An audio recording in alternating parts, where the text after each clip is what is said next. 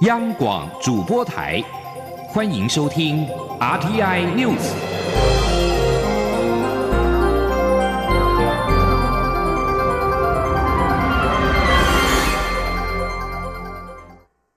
各位好，我是主播王玉伟，欢迎收听这节央广主播台提供给您的 RTI News。今天是二零二零年三月二十一号，新闻首先带您关注国际疫情动态。意大利在二十号通报创纪录新增了六百二十七起俗称武汉肺炎的 COVID-19 确诊病例。尽管政府拿出措施遏制疫情扩散，但是大流行仍然加速蔓延。根据通报数据，意大利的武汉肺炎死亡病例数增加到了四千零三十二起，确诊病例数达到四万七千零二十一起。德国在二十号新增了近三千起病例，全国累计确诊数达到了一一万三千九百五十七例。德国面积最大的巴伐利亚邦下令限制人民外出，以防堵疫情。不过，根据民调，多数民众对于政府的防疫措施感到满意。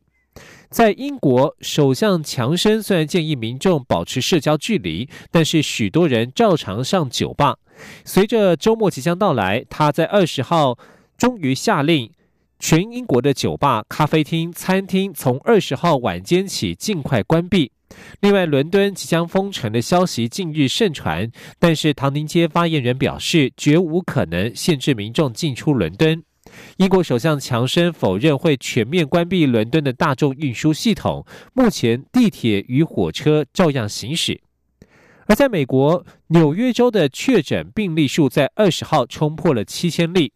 纽约州长古默下令所有非民生必需企业全体员工待在家里，并且加强规范民众外出。美国总统二十号宣布将关闭美国与加拿大和墨西哥的边境，暂停非必要的旅行，但是贸易与商业往来不在此限。而在非洲，突尼西亚总统萨伊德在二十号宣布，为了对抗疫情扩散，突尼西亚进行全国民众二十四小时的自我隔离。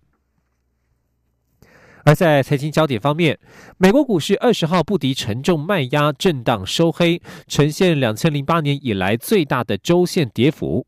道琼工业指数中场下跌了九百一十三点二一点，跌幅百分之四点五五，收在一万九千一百七十三点九八点。标准普尔五百指数下跌了一百零四点四七点，跌幅百分之四点三四，收在两千三百零四点九二点。以科技股为主的纳斯达克指数下跌了两百七十一点零六点，跌幅百分之三点七九，收在六千八百七十九点五一点。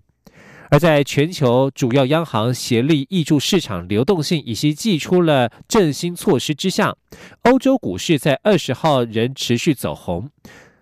伦敦金融时报指数上涨了百分之零点七六，收在五千一百九十点七八点。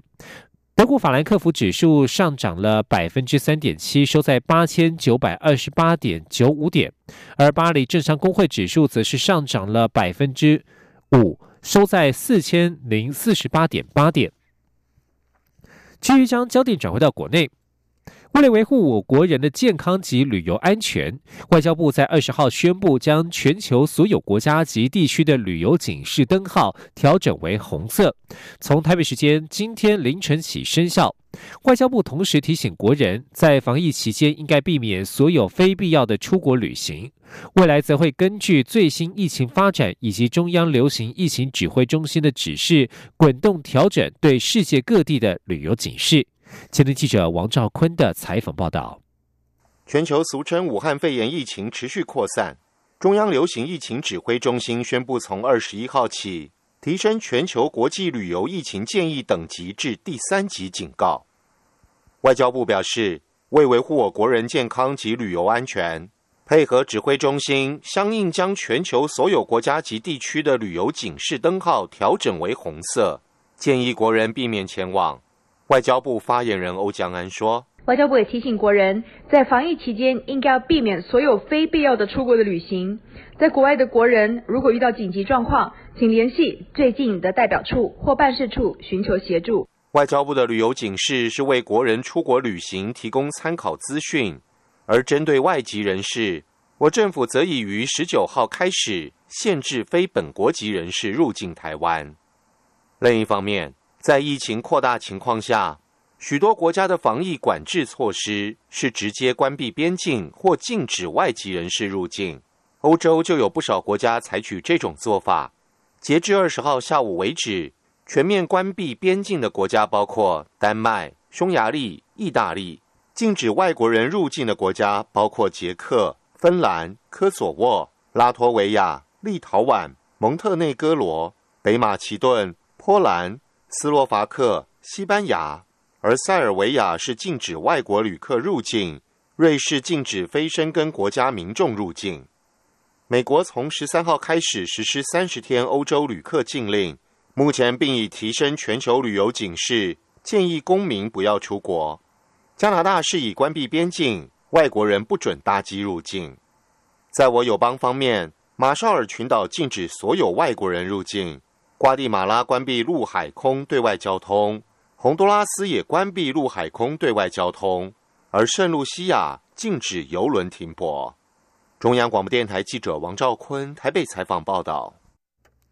而教育部在二十号晚间，依照中央流行疫情指挥中心决议，正式公告，公私立高中以下学校的教职员工学生，二十号至七月十五号，非经专案许可，应暂时停止出国。如果未经许可出国，可依严重特殊传染性肺炎防治及纾困振兴特别条例规定，处新台币五万元以上一百万元以下的罚款。另外，美国在台协会 AIT 呼吁计划返美的海外美国公民尽快安排返美行程，并且表示从即日起暂停常态性移民和非移民签证预约，也暂停免亲自面谈的签证申请案件。在国内疫情方面，台湾 COVID-19 武汉肺炎的确诊个案数再写单日新高。中央流行疫情指挥中心二十号宣布新增二十七起确诊案例。当中有二十四例是境外移入，有三例是本土病例。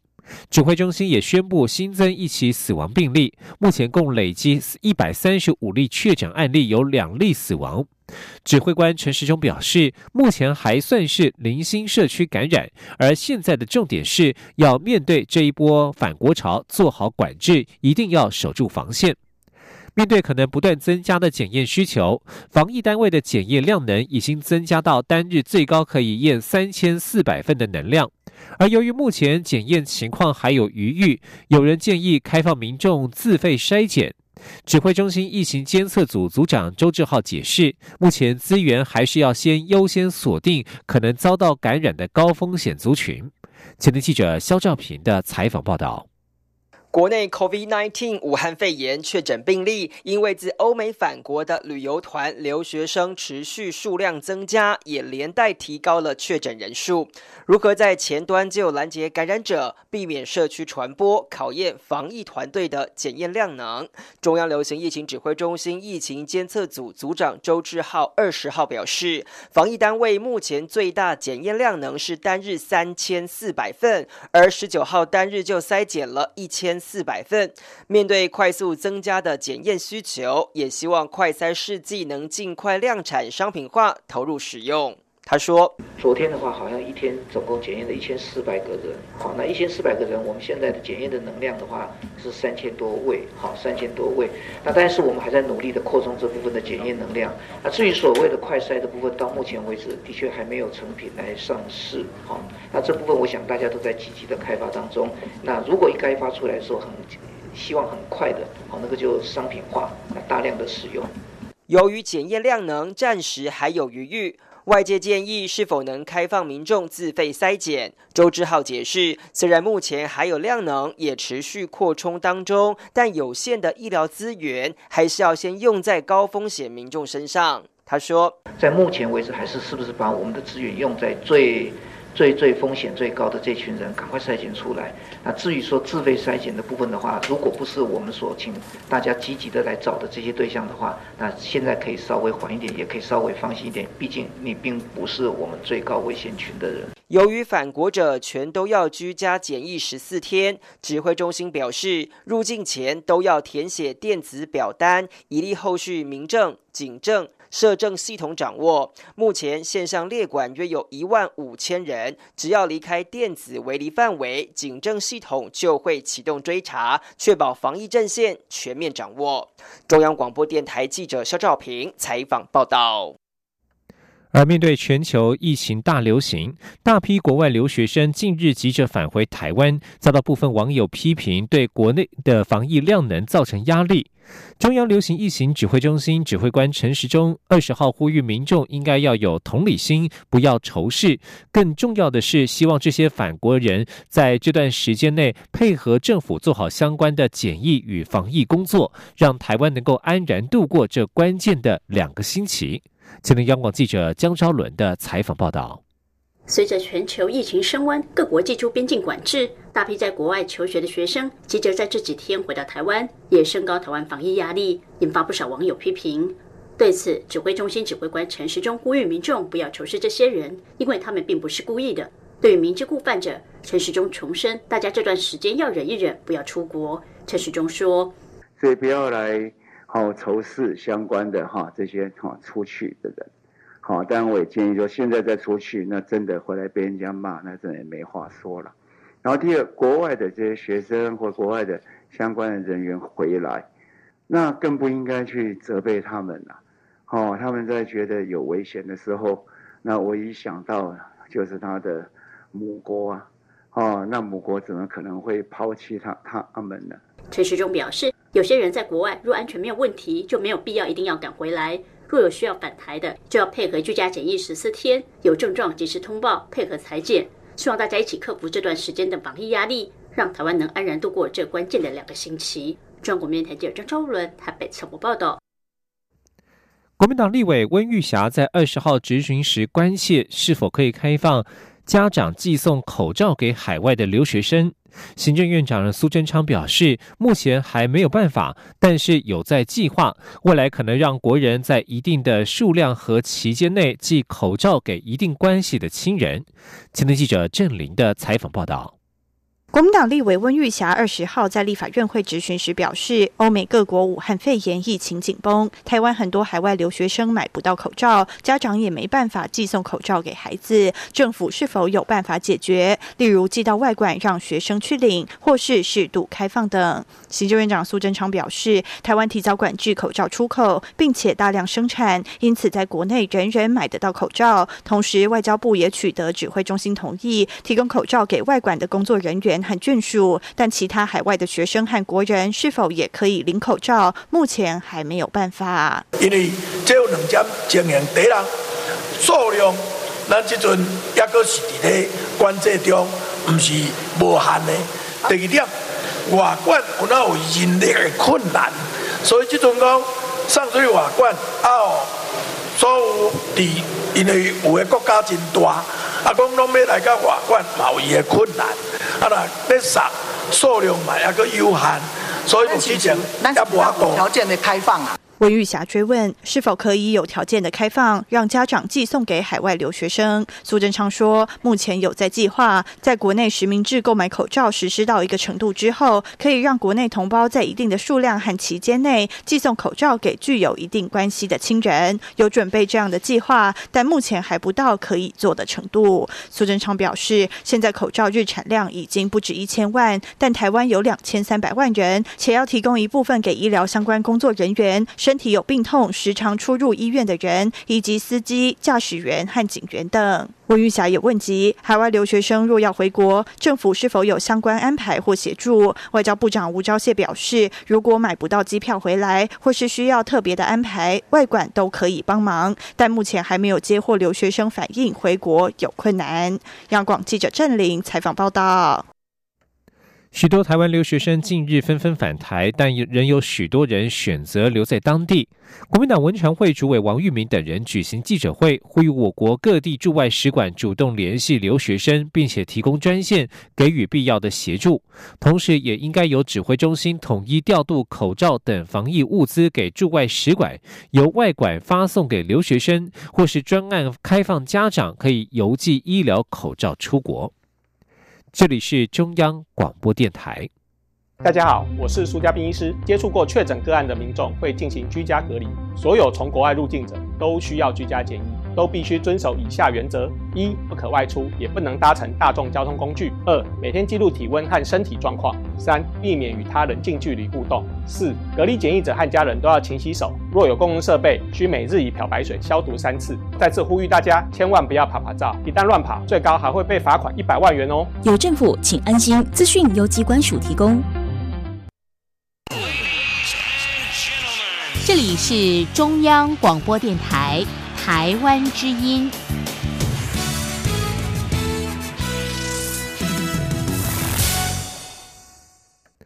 各位好，我是主播王玉伟，欢迎继续收听新闻。经济部统计处在二十号公布二月份外销订单金额两百八十六点八亿美元，年减百分之零点八。若是以今年前二月合并计算，则是年减百分之七点八。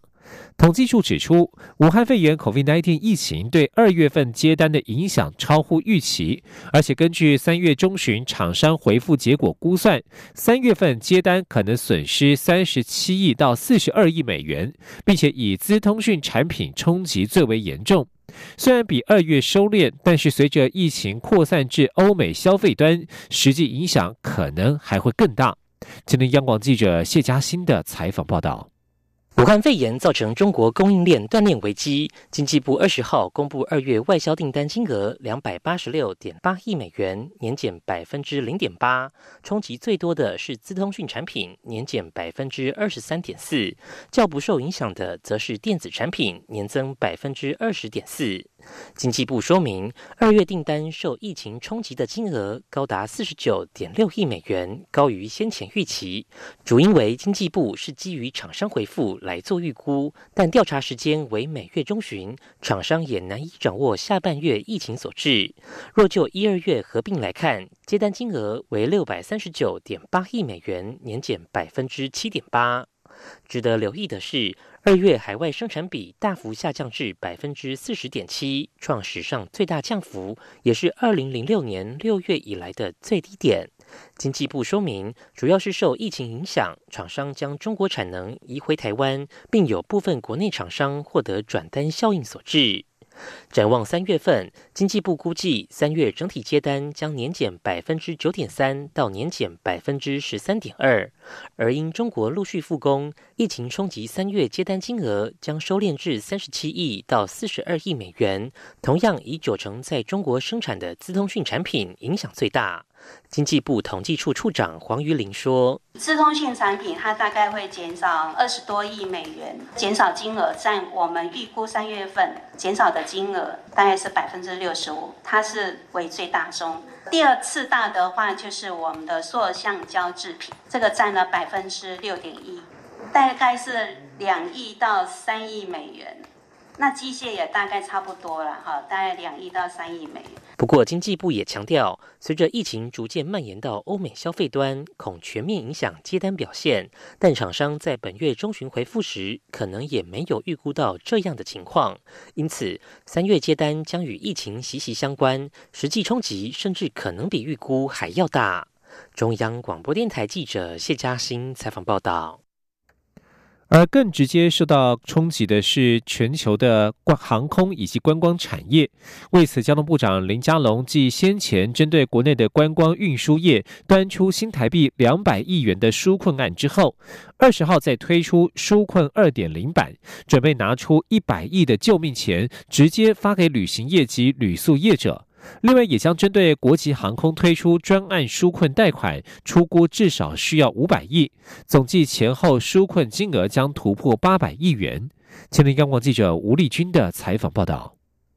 武汉肺炎疫情让全世界的航空及观光堕入黑暗深渊。尽管立法院十四号火速通过新台币六百亿的纾困特别预算，其中一百六十七点七亿都是用来纾困首当其冲的观光运输业，加上交通部先前应急之用的观光发展基金三十亿，纾困规模以上看两百亿。不过，随着疫情如海啸吞噬。势全球，冲击早已超过原先预估。也因此，交通部长林佳龙二十号受访时表示，他从上个月就开始研拟纾困二点零版，其中除了出估至少需五百亿的航空专案纾困贷款外，还有一百亿的观光产业救命钱直接发。林佳龙说：“啊，纾困二点零版。”这个部分最主要是针对航空业、旅行业和旅宿业。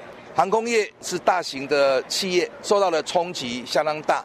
那我们另外专案来办理他们融资贷款，还有利息的补贴。那目前六家国际航空公司，我们会由他们提案。那预算是没有上限，出估大概会超过五百亿。那再来就是旅行业，三千家的旅行社，我们都给他一定额度的补助。目前规划基本的额度是一家十万元。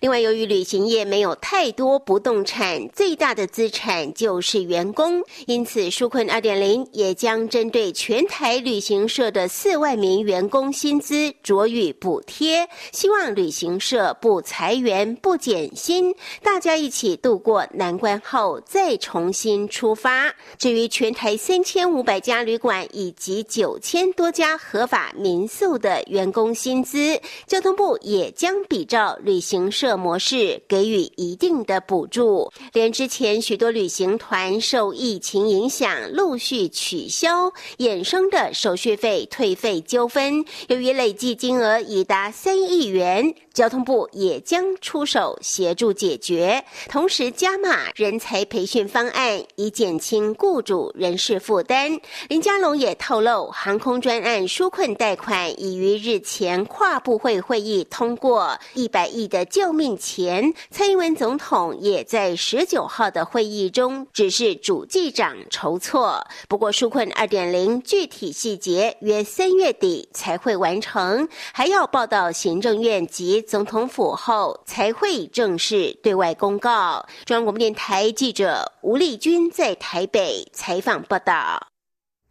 插播最新的国际消息，南韩联合通讯社引述军方报道，北韩在今天朝日本海试射了两枚短程弹道飞弹。韩联社引述南韩合同参谋本部指出，北韩是从平安北道发射飞弹，这是北韩从三月份以来第三次进行飞弹试射，前两次分别是在三月二号以及三月九号。据将焦点转回到国内，关注国内的政坛动态。国民党主席江启臣日前接受国民党前主席洪秀柱的网络节目专访，专访内容在二十号下午完整公布。对于洪秀柱询问是否承认自己是中国人，江启臣说他出生在台湾，但是在血缘与文化上都跟中国有关，所以他说自己是台湾人，也是中国人。前天央广记者刘品熙的采访报道。国民党主席江启臣的两岸论述备受瞩目。国民党前主席洪秀柱开辟网络节目护宪保台论坛，日前专访张启臣，完整的专访影片二十号下午公布。张启臣指出，国民党缔造中华民国之后开始实施宪政，不管是原有的宪法或是宪法增修条文，实施至今都没有修改过。他认为，无论蓝绿执政，都应该回归宪法，避免意识形态无谓的内耗。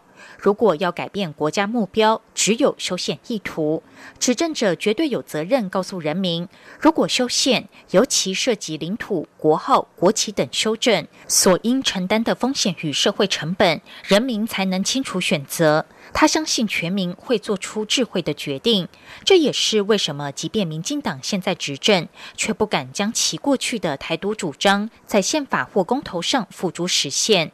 他表示。所谓的台独就是法理台独，必须透过制宪宣布独立。他反对变更宪法、变更中华民国。洪秀柱指出，民进党现在不推动法理台独，而是去中国化、去中国文化化，也就是隐性的台独。对此，江启臣表示，这与法理台独不同。他认为，不管是血缘渊源，像是民众每天去庙里拜的神，生活中有太多东西都与中国大陆相连，刻意切断这些历史渊源与文化的意义并不大。国民党的责任就是要维护传承这些文化。洪秀柱进一步询问是否承认自己是中国人。江启臣说：“他是台湾人，也是中国人。中华文化保留最好的是在我们台湾，可是现在是逐步逐步的，这不是个政治的用语，真的就叫去中国化、去中华文化化。这会影响到什么？影响到个认同的问题。就像我要问你说，请问江主席，你承不承认你是中国人？你要怎么回答？基本上啊，我们当然，我我们出生在台湾。”但是我们在血缘文化上面，都跟中国有关，所以基本上我是台湾人，也是属于中国人的。对于外界认为国民党必须调整九二共识，江启臣表示，九二共识背后的精神就是两岸搁置争议，求同存异。他认为大部分的民众可以接受，但国民党过去四年身为在野党，在处理两岸关系上没有实力点，导致两岸互信基础变得薄弱。加上对岸过去一整年对台的言论、反送中事件等，让民进党有机会刻意抹红九二共识，国民党却没有强而有力的论述。他认为国民党应该重新调整说法，甚至赋予一些新的意涵，透过论述再论述，就能让大家了解九二共识背后所主张的精神，对于两岸现状没有什么问题。央广记者刘聘熙在台北的采访报道。也关注台湾与其他国家的交流。缅甸对于 COVID-19 武汉肺炎的资讯有限，因此日前主动向台湾的星光医院求助。星光医院二十号则是运用视讯分享台湾的防疫做法与经验，不仅医疗新南向的服务不随疫情中断，更让世界看到台湾的软实力。前天记者肖兆平的采访报道。COVID-19 武汉肺炎全球肆虐，许多医疗资源相对匮乏的国家在防疫上面临很大的考验。而台湾防疫近来成为国际焦点，因此长期与星光无火师纪念医院合作的缅甸当地医院就主动向星光医院提出防疫咨询。但由于国际疫情严峻，医护人员又管制出国，于是双方就透过视讯交流意见。